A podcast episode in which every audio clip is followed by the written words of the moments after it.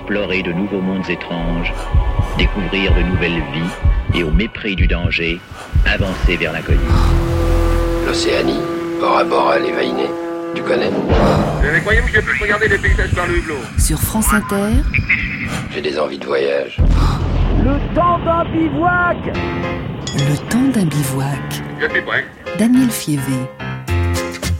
Lorsqu'une maladie inconnue émerge en un point du globe, qu'un mystérieux virus fait des ravages dans un village ou une ville lointaine, la première idée qui nous vient en tête n'est pas de nous rendre sur place pour aller voir ce qui se passe, mais il y a des scientifiques dont c'est précisément le métier d'aller sur les lieux pour enquêter, alors que tout le monde se tient à bonne distance du foyer infectieux, que les premiers malades sont mis en quarantaine.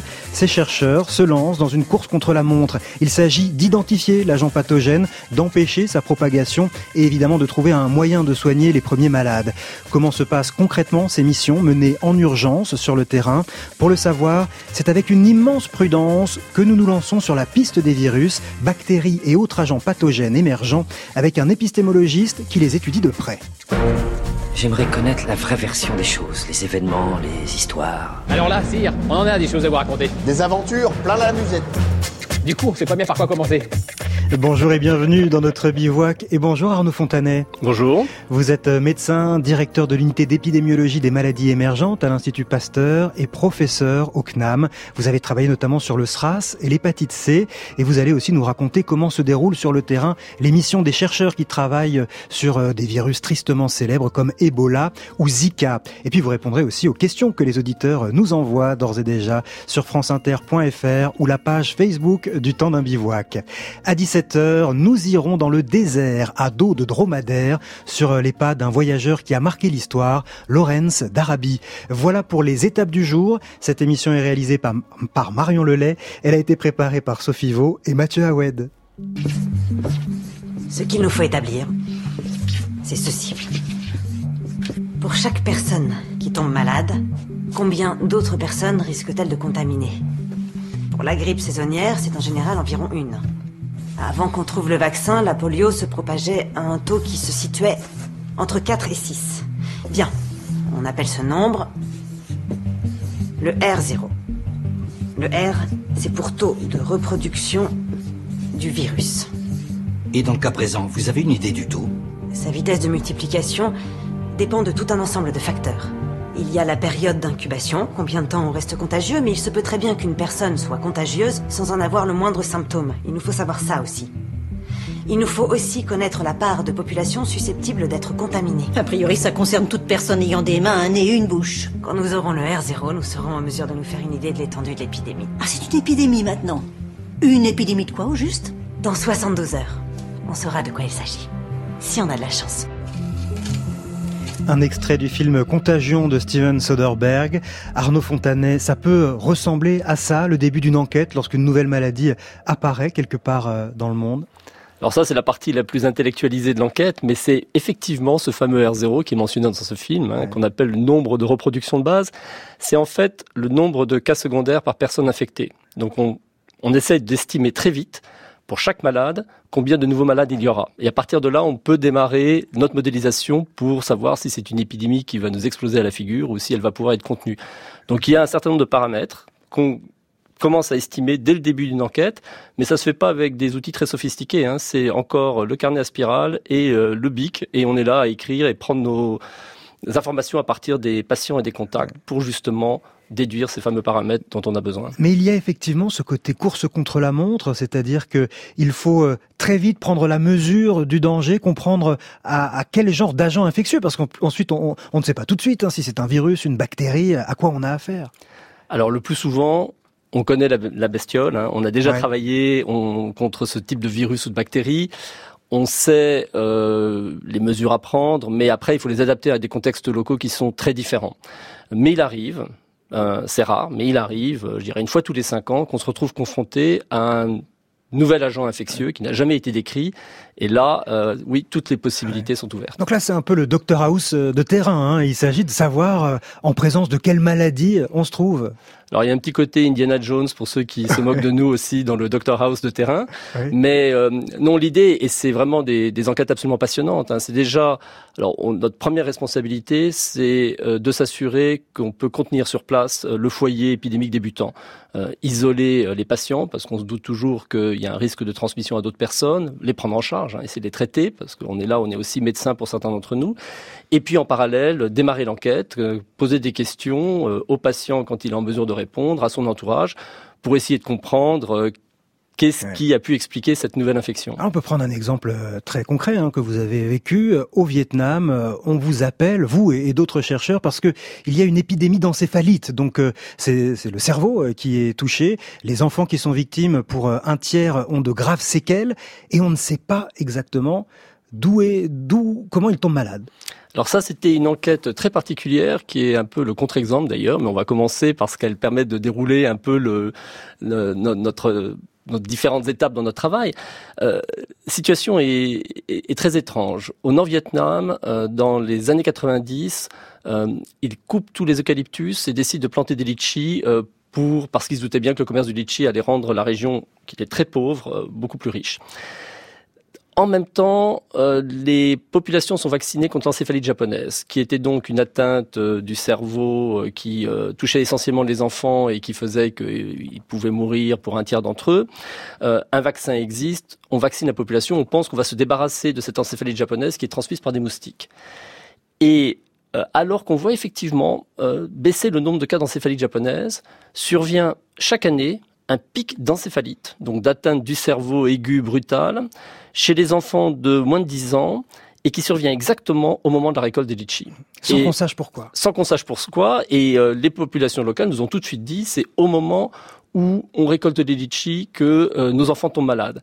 Alors cette maladie, elle avait un nom très particulier dans le langage euh, local. On est 100 km à peu près au nord-est d'Hanoï ils l'ont appelé Akmong, qui veut dire cauchemar.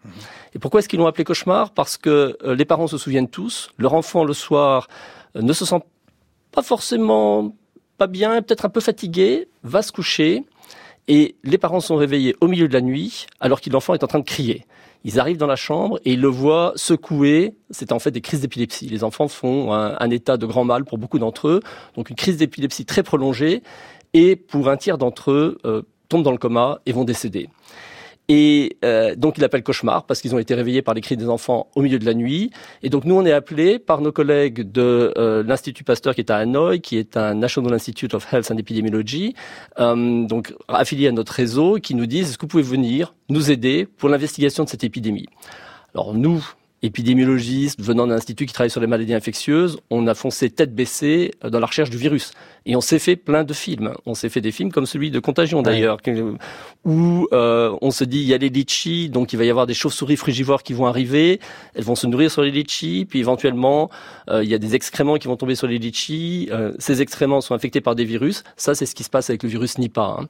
Et les enfants ramassent les litchis, les mangent, et c'est comme ça qu'ils tombent malades. Donc vous voilà parti en quête de ce virus hypothétique. Alors on part en quête de ce virus hypothétique, on se dit qu'il peut aussi y avoir un vecteur moustique, parce que souvent les encéphalites dans cette région du monde sont par les moustiques, et donc on part pour, je vais vous le dire, quelques années, hein, parce que ça nous a mis du temps pour y arriver, quelques années d'enquête, où chaque année on revient au moment euh, de la saison épidémique qui était annoncée, puisqu'on sait que c'est au moment de la récolte des litchis, et là euh, on fait des prélèvements euh, auprès des, donc on, déjà on regarde les enfants, on discute avec les médecins, on fait des prélèvements sur ces enfants, et puis également sur les animaux, donc on a eu des captures de chauves-souris, des captures d'autres vecteurs potentiels qui pourraient être des rongeurs par exemple, évidemment des moustiques.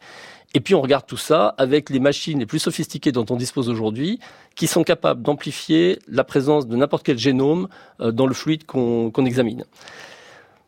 Ça dure pendant 3-4 ans on arrive à amplifier de temps en temps des virus, notamment des entérovirus, qui peuvent donner ce type de manifestation clinique, mais on n'était pas très satisfait parce que ce n'était jamais le même entérovirus à chaque fois. C'est-à-dire que sur une saison, on allait retrouver trois quatre enfants avec un antivirus, mais pas le même. Si c'était une épidémie, ça aurait dû être le même. Alors ne faites pas durer le suspense. C'était quoi si ce n'était pas un virus alors? Eh bien, si c'était pas un virus, en fait, la clé nous est venue de collègues qui travaillaient en Inde. Euh, il y avait exactement en Inde, et je les suivais parce que maintenant sur Google, je tapais encephalitis litchi et paf, j'avais tous les euh, mêmes saisons en Inde, dans l'état de Bihar, qui est un des états les plus pauvres de l'Inde, les mêmes épidémies qui survenaient. Et un pédiatre qui travaillait là-bas a fait le parallèle avec une maladie qui était connue sous le nom de Jamaican Vomiting Sickness, qui est due à un fruit laqué, qui a une fait partie de la famille des litchis et où il y avait une toxine dans ce fruit qui rendait malade, les gens vomissent. Et euh, cette toxine, elle induit des hypoglycémies très profondes. Et ces enfants euh, du Nord-Vietnam et de l'Inde, qui au début étaient des enfants malnutris parce que c'était des régions très pauvres hein, où les épidémies ont commencé, quand ils voient arriver la récolte des litchis, eh bien ils vont se nourrir, ils vont prendre tous les litchis qui tombent et qui peuvent attraper. Plus eux que les autres C'est parce qu'ils en mangeaient plus ou ils étaient plus fragiles ces enfants Ils en mangeaient beaucoup que les enfants? pendant la saison parce que c'était la nourriture qui leur tombait du ciel alors que même euh, avaient du mal à en trouver. Ils étaient fragiles, malnutris et chez les enfants malnutris, des doses importantes de cette toxine euh, provoquaient des hypoglycémies malheureusement. Mhm euh, mortels pour un tiers d'entre eux.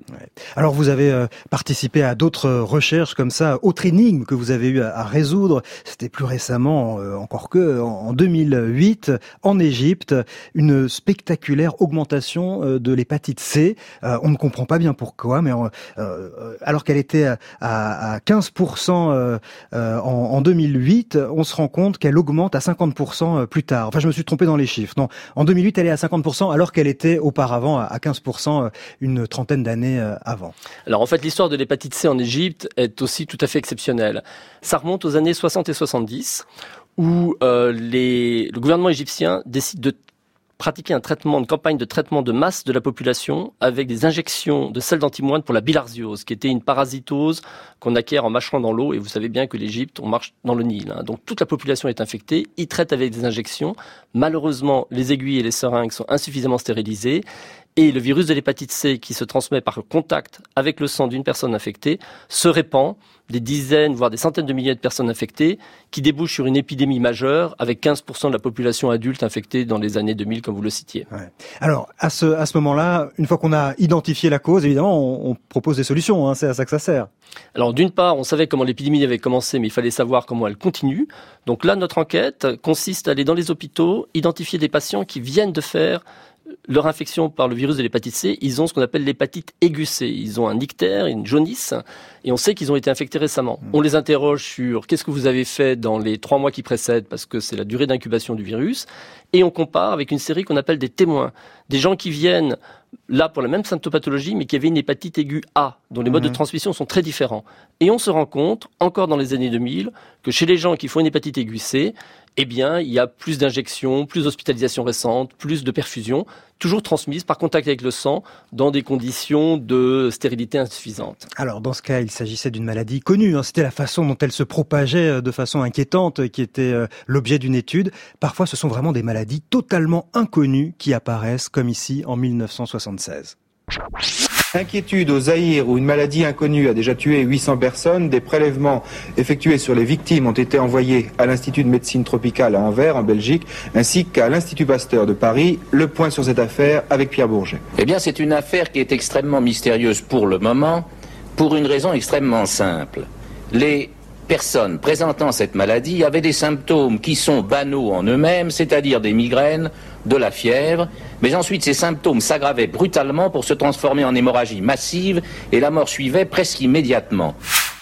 Ce virus inconnu a, aujourd'hui un nom tristement célèbre, c'est le virus Ebola. C'est la première fois qu'apparaissait le virus euh, Ebola, euh, Arnaud Fontanet, euh, lors de, de cette étrange émergence de maladie en 1976 alors il y a probablement eu des épidémies auparavant, mais on n'a simplement pas entendu parler. On est au fond de ce qui était à l'époque le Zaïre, devenu aujourd'hui la République démocratique du Congo, tout près de la rivière Ebola. Il y avait un dispensaire tenu par des religieuses belges et euh, c'est elles qui constatent l'arrivée de cette épidémie et elles envoient une information dramatique qui est non seulement 80% des patients décèdent, mais 80% du personnel qui s'est occupé de ces patients a été infecté et est décédé aussi. Mmh. Et c'est là que des équipes d'Anvers, du CDC d'Atlanta et de l'Institut Pasteur se rejoignent au milieu euh, du Zaïre pour faire l'investigation de cette épidémie et comprendre à quoi ils avaient affaire. On va voir dans la suite de cette émission comment les chercheurs ont étudié et étudient encore le virus Ebola sur le terrain. Et les questions des auditeurs commencent à arriver sur la page de l'émission sur franceinter.fr et la page Facebook du temps d'un bivouac.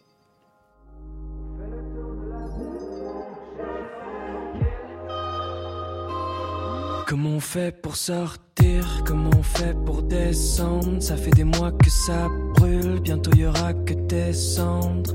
Si c'est ça la finalité, la fin du parcours, quelque chose a glissé.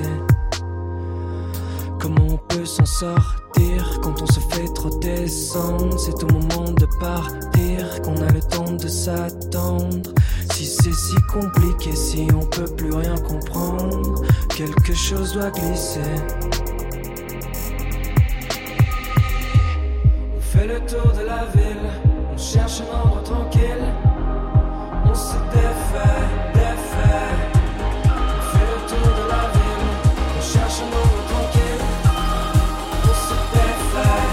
Fait le tour de la ville, on cherche un endroit tranquille. On se défait, défait. On fait le tour de la ville, on cherche un endroit tranquille. On se défait. Défait,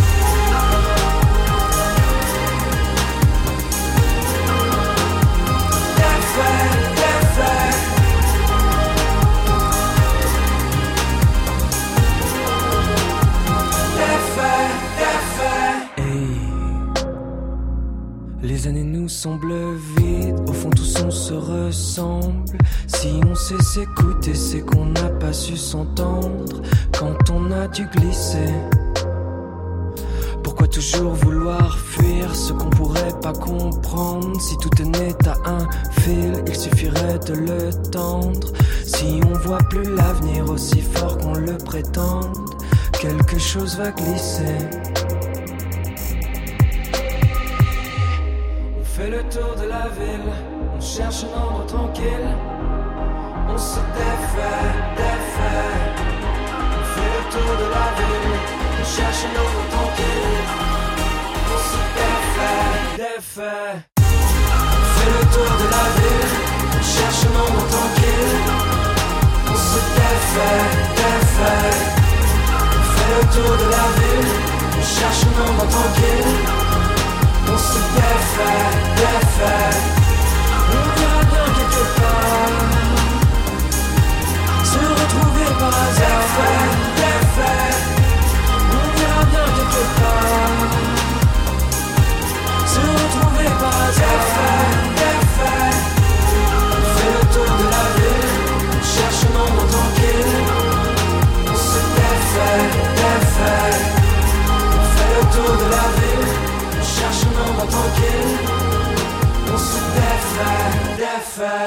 C'était défait Julien Granel sur France Inter, le temps d'un bivouac. Là, nous sommes dans les entrailles de la grotte. Ouais, le monde des engloutis. Et là, on entend le battement des, des ailes, Ouais, oui. des chauves-souris. Ouais. Avec le bruit de la rivière qui coule. C'est assez impressionnant. Il est là. Toujours bien observer là-bas où on pose le pied. Il y a vraiment une faune, euh, une faune importante dans cette grotte. Entre les insectes, les crabes, les poissons, les chauves-souris. Ah oui, là, c'est vraiment le milieu idéal pour la transmission de, virus ou d'autres agents entre les espèces. Écosystème fermé, euh, peu de renouvellement d'air, proximité euh, entre les espèces, c'est euh, les conditions rêvées pour la transmission des virus. Nous étions dans une grotte au Gabon. Des virologues tentaient de capturer des chauves-souris, réservoirs du virus Ebola. L'exercice est évidemment périlleux. Hein, Arnaud Fontanet, épidémiologiste à l'Institut Pasteur. Dans quelle tenue sont ces scientifiques quand ils approchent ces chauves-souris potentiellement infectées par ce virus redoutable qu'est Ebola? J'espère qu'ils étaient bien protégés parce qu'effectivement, euh, c'est euh, tous les fluides corporels euh, des animaux concernés. Ici, les chauves-souris peuvent contenir le virus et à ce moment-là, peuvent tout à fait se se transmettre hein, aux hommes. Ce qui est intéressant, c'est que euh, dans tous ces virus émergents aujourd'hui, on sait que la grande majorité d'entre eux nous viennent du monde animal. Ouais. Et notre enquête euh, au début d'une épidémie, c'est effectivement de comprendre comment le virus se transmet de personne à personne, mais c'est également d'essayer de trouver euh, quel était le réservoir animal, qu'est-ce qui fait que euh, ce virus est arrivé en population humaine?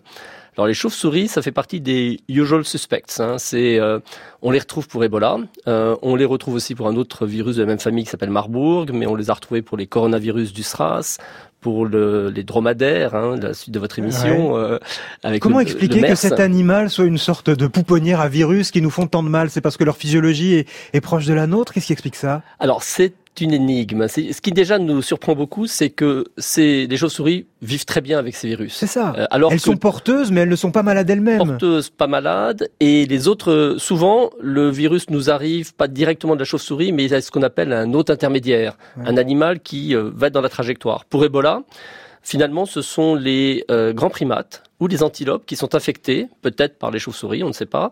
Eux tombent malades. Et, euh, parce qu'ils sont malades, ces grands primates sont plus facilement euh, chassés par les hommes. Et du coup, c'est au contact des animaux malades que les hommes vont s'infecter. Mais les chauves-souris, elles, elles résistent très bien et elles doivent avoir un système immunitaire. Et il y a d'ailleurs des équipes hein, qui travaillent là-dessus parce qu'on se demande euh, Ouais. si on comprenait les clés du système immunitaire des chauves-souris, peut-être qu'on aurait des réponses pour euh, rép- combattre les maladies Ouais. qui, qui nous habitent. Mais ça explique pourquoi ces virus, on ne peut pas s'en débarrasser. Euh, Même si toutes les personnes qu'ils ont infectées sont mortes, même si on a tout désinfecté, de toute façon, il y a ces réservoirs en pleine jungle, en pleine nature, euh, qui sont susceptibles de réexploser euh, à tout moment. Voilà, donc c'est alors après quelquefois s'il y a un autre intermédiaire que l'on peut euh, supprimer de la chaîne, euh, on, on se débarrasse finalement du risque chez les humains. C'est ce qui s'est passé avec le coronavirus du SRAS. Donc ça, je sais pas si vous vous souvenez, 2003, sud-est de la Chine, des pneumopathies hein, très sévères. Et euh, la chauve-souris est effectivement le réservoir du coronavirus, mais l'autre intermédiaire, c'était les civettes palmistes masquées qui étaient consommées dans les restaurants de Canton. Et quand on a compris que c'était les civettes qui infectaient les hommes, à ce moment-là, en interdisant l'élevage et euh, la vente des civettes, on Mhm. a pu stopper euh, l'épidémie. D'où l'intérêt de comprendre hein, tout, le, tout, le- tout le cycle du virus pour mieux euh, s'en protéger ensuite. Dans le cas du, du virus Ebola, qu'est-ce qu'on a compris? Est-ce qu'il existe un vaccin aujourd'hui? Où on en est de la recherche pour lutter contre ce virus terrifiant? Alors le virus Ebola aujourd'hui, on fait des progrès. hein. L'épidémie de 2013-2015 en Afrique de l'Ouest, qui avait touché la Guinée, Sierra Leone et Libéria, euh, avait vraiment mobilisé euh, l'ensemble de la communauté des scientifiques. euh, parce que le risque était devenu très important vu l'ampleur de cette épidémie. Avant, on avait des épidémies qui étaient au fin fond de la République démocratique du Oui. Congo. Là, on se retrouvait avec une épidémie sur trois pays qui touchaient les capitales. ça. Ça, ça n'était plus uniquement des petits villages au fin fond euh, de la brousse, c'était des grandes villes. Ça, c'est le virus qui a changé ou c'est le, le mode de vie qui fait que maintenant les virus se propagent de façon... euh, C'est juste qu'on est plus dense et plus mobile à la surface de la planète. Eh Donc oui. aujourd'hui, on arrive, un virus va se retrouver plus rapidement dans une grande ville ou dans une capitale. Et, et donc, il y a eu un effort colossal de recherche qui a été fait pendant cette dernière épidémie d'Ebola, qui a permis de tester un vaccin qui est efficace et qui est aujourd'hui utilisé dans l'épidémie qui est en cours dans le Nord Kivu, hein, en République démocratique du Congo. Parce qu'il y a actuellement une, une épidémie euh, en Il y a une épidémie, on en parle peu, mais Eh c'est oui. une épidémie terrible hein, qui euh, déjà a touché 2500 personnes, 1500 morts, euh, qui s'est rapproche de la frontière avec Ouganda, Rwanda, Sud-Soudan. Il y a eu quelques cas en Ouganda il y a, il y a 3-4 semaines. On se rapproche aujourd'hui du Sud-Soudan. Et, euh, et pourtant, on a un vaccin, mais qui est qu'on a du mal à administrer parce que c'est une région de très grande instabilité, avec des conflits armés. Mhm. Il y a aussi une résistance de la population par rapport aux interventions. Donc, pour les équipes localement, c'est très difficile d'agir. Et pourtant, le vaccin protège. Une semaine après le vaccin, euh, on ne fait plus euh, d'infection. Ou si on l'a fait, c'est une infection bénigne. Il y a également des traitements qui sont en cours d'expérimentation, mais beaucoup plus difficiles. Souvent, le traitement est donné trop tard. C'est des traitements assez lourds. Euh, donc, on, voilà, on progresse doucement. Mais aujourd'hui, ce qui fait que l'épidémie euh, est très difficile à contrôler en RDC, c'est avant tout le contexte politique et euh, les conflits armés localement. Alors le problème avec euh, ces virus, c'est qu'ils évoluent et en évoluant, ils peuvent devenir plus dangereux qu'ils ne l'étaient. C'est ce qu'on soupçonne pour le virus Zika, qui finalement existe depuis longtemps, mais est devenu euh, plus meurtrier que récemment. Alors, le fameux virus Zika, on le connaît depuis 1947. Lui, euh, c'est une forêt Zika. Hein. Ebola, Ouais. c'est une rivière. Oui, à chaque fois, ça porte des noms de lieux où on les a trouvés. hein, le- Donc on est en Ouganda, près d'Entebbe, et là, dans une forêt, il y avait des chercheurs qui travaillaient sur un virus pas très différent, qui est le virus de la fièvre jaune, et qui euh, donc euh, se rend compte que les macaques qui étaient comme sentinelles pour surveiller la circulation du virus de la fièvre jaune font de la fièvre, mais c'est pas la fièvre jaune, et ils découvrent le virus Zika. Puis après, un an plus tard, on trouve ce même virus chez des moustiques, donc euh, de la famille des Aedes. Donc on se dit ça y est, on comprend un peu comment ce virus peut se transmettre. Mais c'est resté une curiosité exotique pour nous tous Ouais. jusqu'au début des années 2000, où ce virus qui avait circulé à très bas bruit en Afrique subsaharienne et en Asie du Sud-Est est parti dans le Pacifique. Et là, hum, les- la dynamique de l'épidémie explose.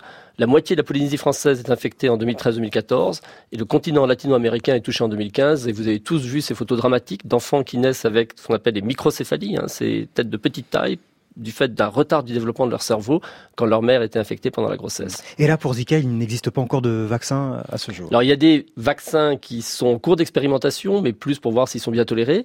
En revanche, il n'est pas dit qu'on arrivera à les tester pour savoir s'ils protègent, parce que pour savoir s'ils protègent, il faudrait qu'il y ait une épidémie, on puisse Ouais. déployer le vaccin. Et heureusement, depuis euh, la fin de enfin, 2016 à peu près, euh, l'épidémie s'est calmée et on n'est probablement pas prêt d'en revoir une de la même ampleur, en tout cas, que celle qu'on a connue il y a trois ans. Et justement, en 2016, hein, il restait la prévention et puis les bonnes pratiques pour éviter que ne prolifèrent les moustiques qui transmettent euh, ce, ce virus, comme ici en Guyane.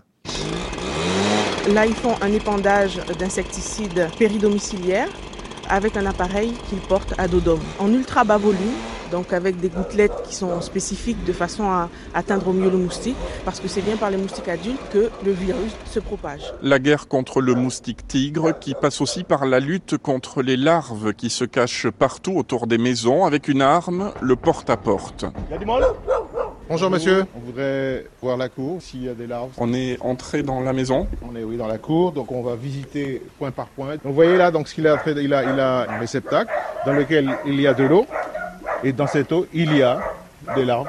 Monsieur, s'il vous plaît, je peux vous voir deux minutes? Le fait de le laisser là en suspension, ça retient l'eau. La démarche pour nous, c'est de vous demander de le renverser. Je vous laisse le faire. Oui, il n'y a pas de problème. Vous saviez qu'il y avait des larves de moustiques dans votre cour? Honnêtement, non. Parce que la plante est toujours là et c'est la pluie qui l'arrose et puis voilà quoi. Extrait d'un reportage de Philippe Randet sur France Inter euh, en 2016. Ce genre de mesures de prévention, elles sont efficaces sur le terrain concrètement, Arnaud Fontanet, au, au plus fort de, de l'épidémie? Alors il faut reconnaître qu'on on a du mal à se débarrasser euh, des moustiques euh, concernés. Alors ça peut être Aedes aegypti, qui est dans toutes les grandes euh, mégalopoles des pays tropicaux et qui véhicule euh, la fièvre jaune, la dengue, le chikungunya et le zika. Et ça peut être Aedes albopictus, le moustique tigre, qu'on retrouve plutôt dans les régions tempérées, notamment dans le sud de la France. Euh, et, et quand on regarde par exemple ce qui s'est passé au Brésil en, en 2015, on était en pleine campagne de lutte contre ce moustique pour prévenir la dengue, qui revient de façon récurrente au Brésil. Et ça n'a pas empêché le virus Zika de flamber. Les régions les plus touchées, plus de la moitié de la population a été infectée. Donc on a quand même beaucoup de difficultés à lutter contre ces moustiques. On avait réussi à s'en débarrasser dans la fin des années 60 en Amérique latine, mais avec des mesures quasi militaires et puis des insecticides comme le DDT qu'on ne va plus utiliser aujourd'hui parce qu'ils sont toxiques pour l'environnement. Mais euh, est-ce que euh, mais les méthodes dont on dispose aujourd'hui, malheureusement, ne suffisent plus pour euh, les campagnes à très large échelle dont on a besoin quand il s'agit de débarrasser une région de, de ces moustiques. Nous continuons notre voyage sur la piste des virus. Pas de panique, il ne peut rien nous arriver. Nous sommes avec l'épidémiologiste Arnaud Fontanet qui sait comment les tenir à bonne distance?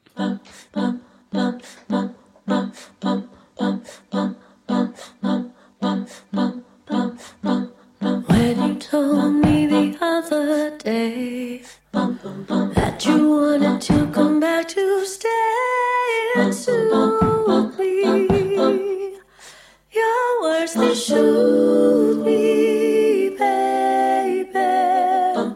Then I heard from one of your guys, all you told me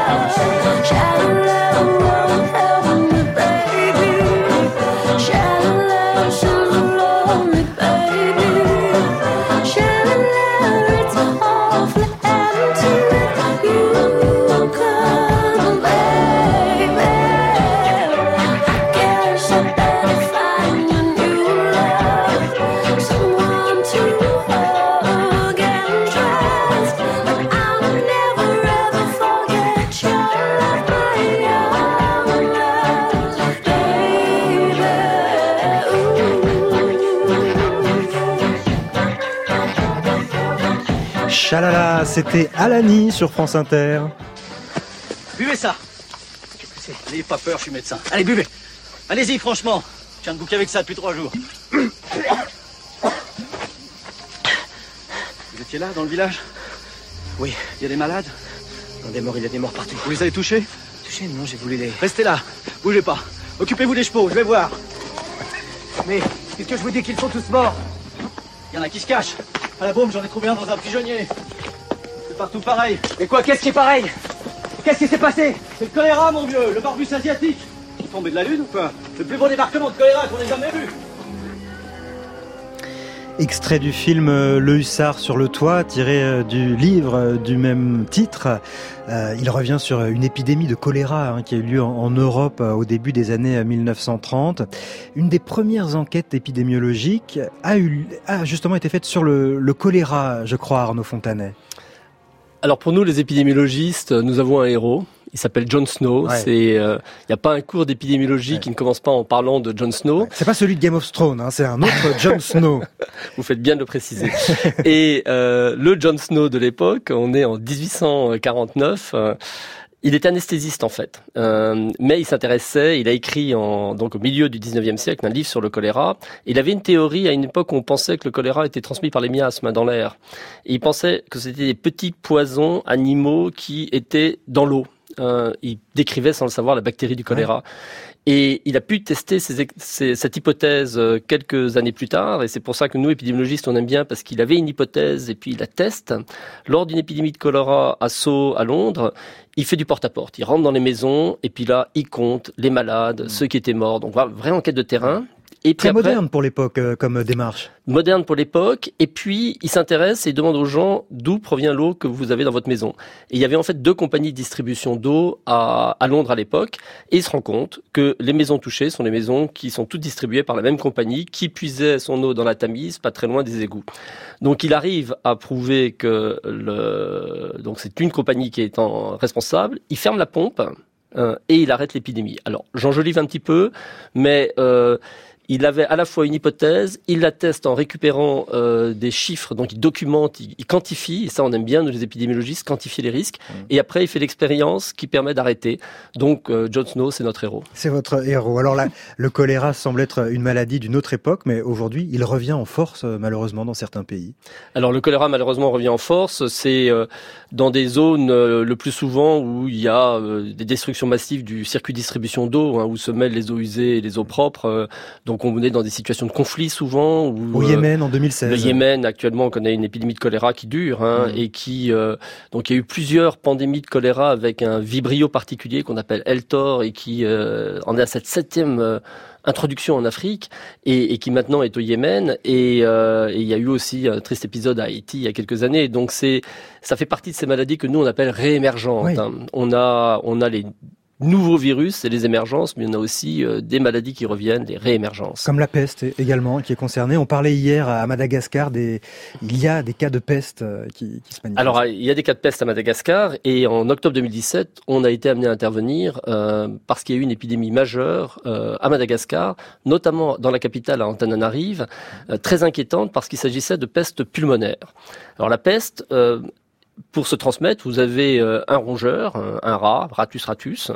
Il y a une petite puce particulière qui euh, vit sur ce rat, euh, qui va aspirer finalement la bactérie et la transmettre à l'homme.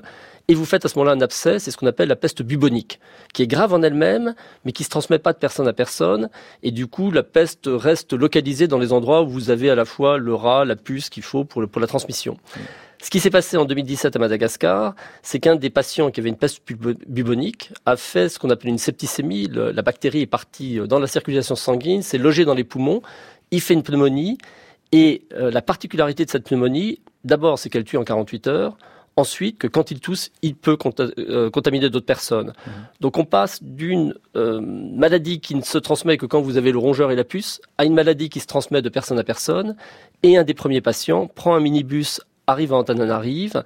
Trois des passagers du bus d'ailleurs vont mourir. Il les avait contaminés pendant le transport et l'épidémie démarre. Et on a dans une ville de 2 millions d'habitants, avec un système de santé euh, vacillant, hein, c'est un pays très pauvre, Madagascar, euh, une euh, bombe bactériologique qui arrive, qui peut se transmettre de personne à personne. Et donc plusieurs équipes euh, de l'Institut Pasteur de Paris sont venues en renfort de l'Institut Pasteur de Madagascar et du ministère de la Santé pour faire face. Mais alors vous, quand on vous appelle, vous, vous n'hésitez jamais à, à, y aller parce que vous, vous n'êtes que des hommes après tout. Vous pouvez aussi potentiellement vous faire contaminer. Il n'existe pas des, des vaccins pour tout. Et de toute façon, parfois, dans certains cas, on l'a dit, vous allez sur le terrain alors que la maladie, l'agent infectieux n'est même pas connu. Donc vous ne savez même pas à quoi vous allez vous, vous exposer. Est-ce que parfois vous ne vous dites pas cette fois je passe mon tour Vous y allez? Non, en fait, on n'a pas d'inquiétude par rapport aux, aux, agents infectieux. D'abord parce que la plupart du temps on sait à quoi on a affaire, qu'on sait comment se protéger le cas échéant. Ensuite, on n'est pas nécessairement beaucoup au contact des patients. On n'est pas, on fait pas partie du personnel soignant en tant qu'épidémiologiste. On va approcher euh, les patients, leur entourage, parce qu'on a besoin de recueillir de l'information. Les plus exposés, c'est euh, les médecins, infirmiers et aides-soignants qui sont au contact des patients ou les familles qui soignent les patients. Mmh. Mais pour nous-mêmes, la question n'est pas tant sur euh, le risque du, de l'agent infectieux. En revanche, on intervient souvent dans des endroits euh, qui sont des endroits d'instabilité, de grande pauvreté, où il y a un risque inhérent à euh, tout ce qui peut vous arriver quand vous allez dans des coins très reculés du monde. Alors il y a ces virus réémergents dont vous nous parliez, et puis il y a aussi ces, ces virus qui reviennent de façon cyclique, comme euh, la grippe, la, la, grippe aviaire aussi. Alors là, pour euh, remonter à la source de ces maladies, il faut parfois se rendre sur des marchés à l'autre bout du monde. C'est un grand marché, vraiment grand. C'est très intéressant, ce n'est clairement jamais nettoyé. C'est incroyable. Il y a des cadavres là-bas. J'ai vu des poules mortes à l'extérieur. Personne n'a pu me dire ce qu'elles avaient eu. Et personne n'a fait de test sur ces carcasses. J'imagine qu'elles ne sont pas consommées. Aucune hygiène. En même temps, c'est tellement typique des marchés chinois.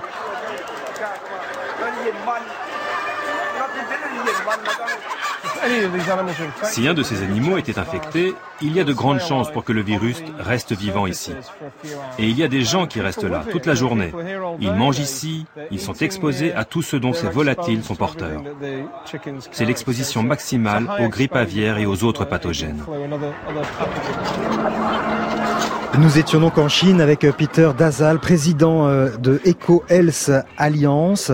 Euh, quelle est vraiment la, la, le point commun entre les grippes aviaires et euh, les grippes plus régulières hein, qui nous concernent et qui reviennent chaque hiver un peu transformées, Arnaud Fontanet Alors, les, le virus de la grippe circule en fait entre euh, le monde aviaire, ça peut être euh, des oiseaux migrateurs, des oiseaux aquatiques ou des oiseaux domestiques hein, comme euh, les, les, poules, mmh.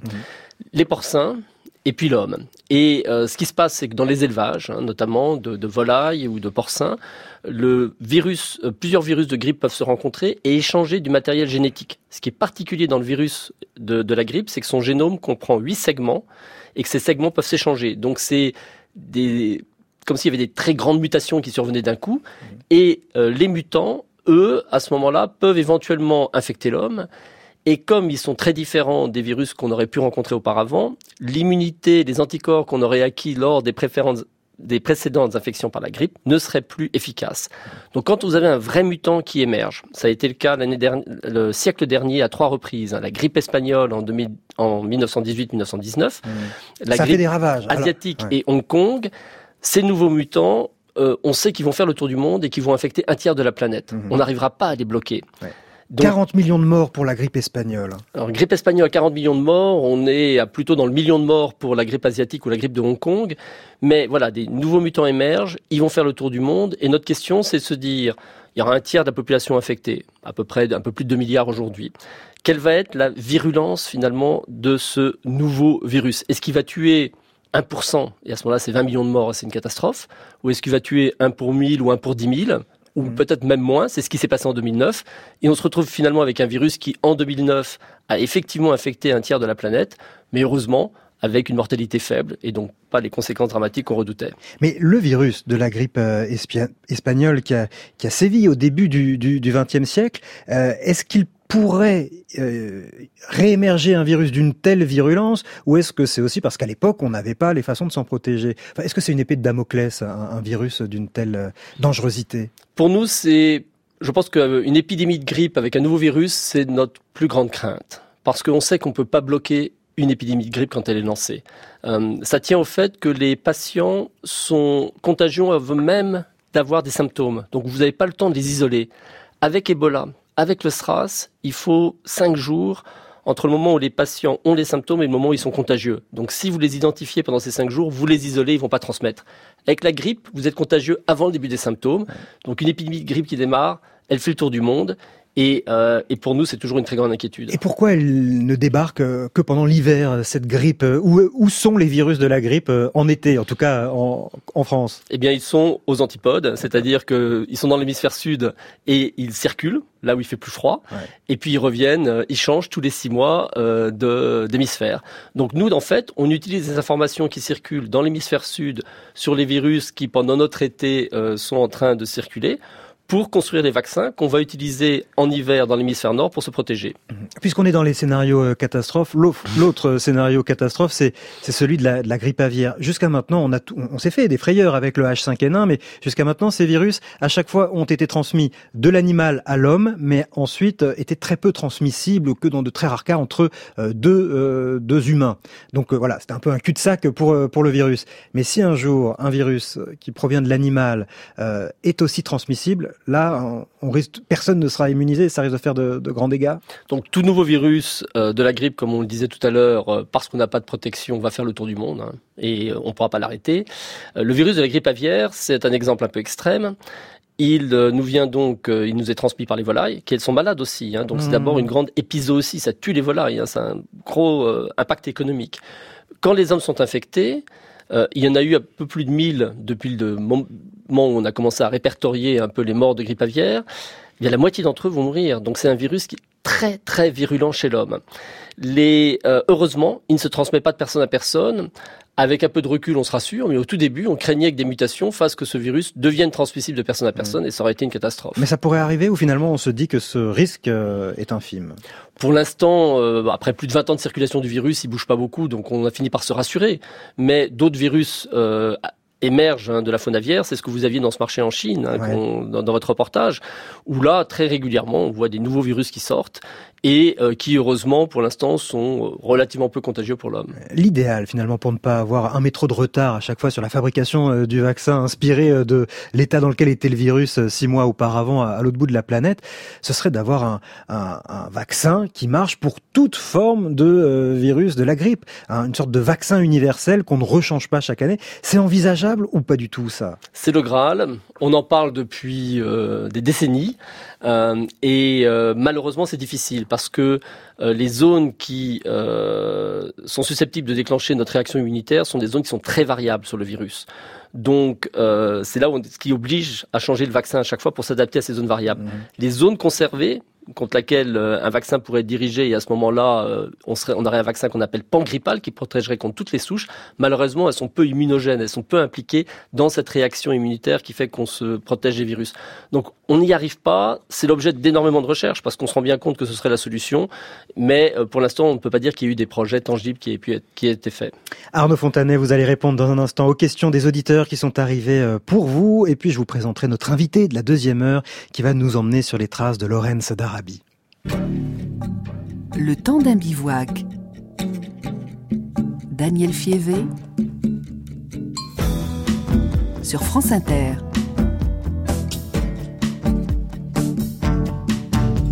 Jacobi avait dit c'est fini, j'en ai marre, mercredi je pars. Dans le ciel indécis flottaient de gros nuages gris, pourtant Jacobi est parti marcher de midi à minuit, marcher à tout jamais, marcher.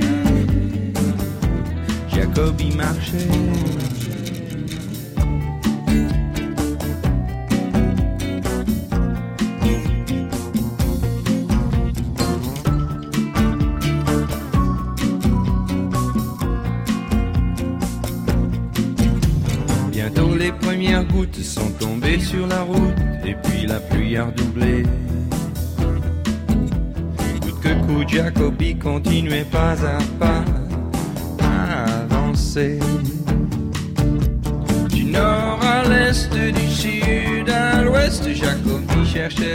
Au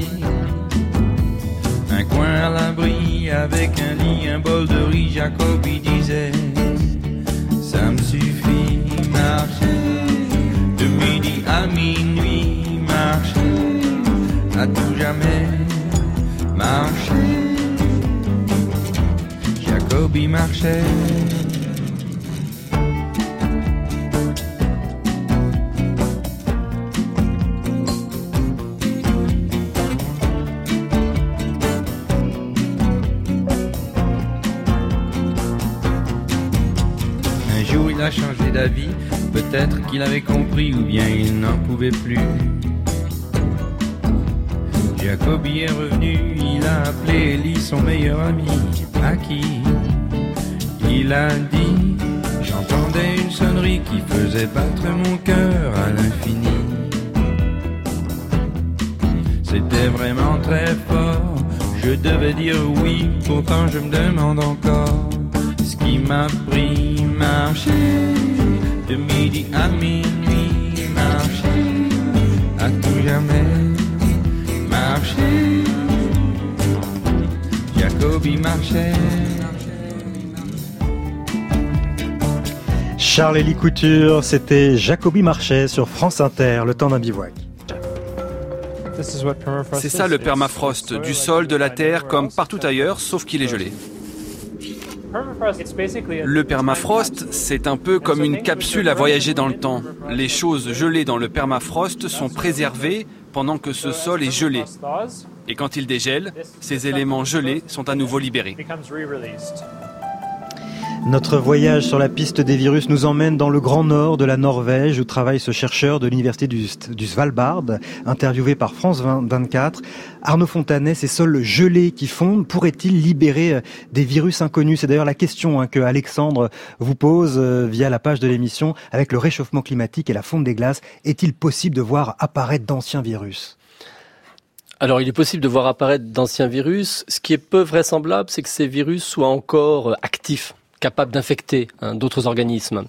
En revanche, on peut étudier leur génome. C'est ce qui a été fait d'ailleurs pour le virus de la grippe espagnole. Hein. Pour retrouver euh, le virus de la grippe espagnole, eh bien, ça a été euh, chez des Esquimaux que euh, des cadavres congelés ont été échantillonnés et ils nous ont permis de reconstruire ce virus. Mais dans la d'immense majorité des cas, et jusqu'à présent on n'a pas eu de contre-exemple, on va affaire à des débris de virus, à des, on peut reconstituer leur ADN avec un peu de difficulté, mais euh, très vraisemblablement on n'aura pas un virus actif. Donc pour nous en tout cas, c'est pas ce qui nous empêche de dormir. Élise vous demande, est-ce qu'on est capable de se débarrasser une bonne fois pour toutes d'un virus, de l'éradiquer de la surface du globe? Ça a été fait au moins une fois. Alors il y a un exemple, hein, la variole. La variole qui tuait 2 millions de personnes par an a été éradiquée parce que euh, il n'y a pas de réservoir animal pour ce virus. Donc une fois qu'on l'avait débarrassé, euh, qu'on s'en était débarrassé en population humaine, il n'y avait pas de risque de réintroduction à partir d'un animal. Et puis on avait un vaccin qui marchait très bien, en une dose unique.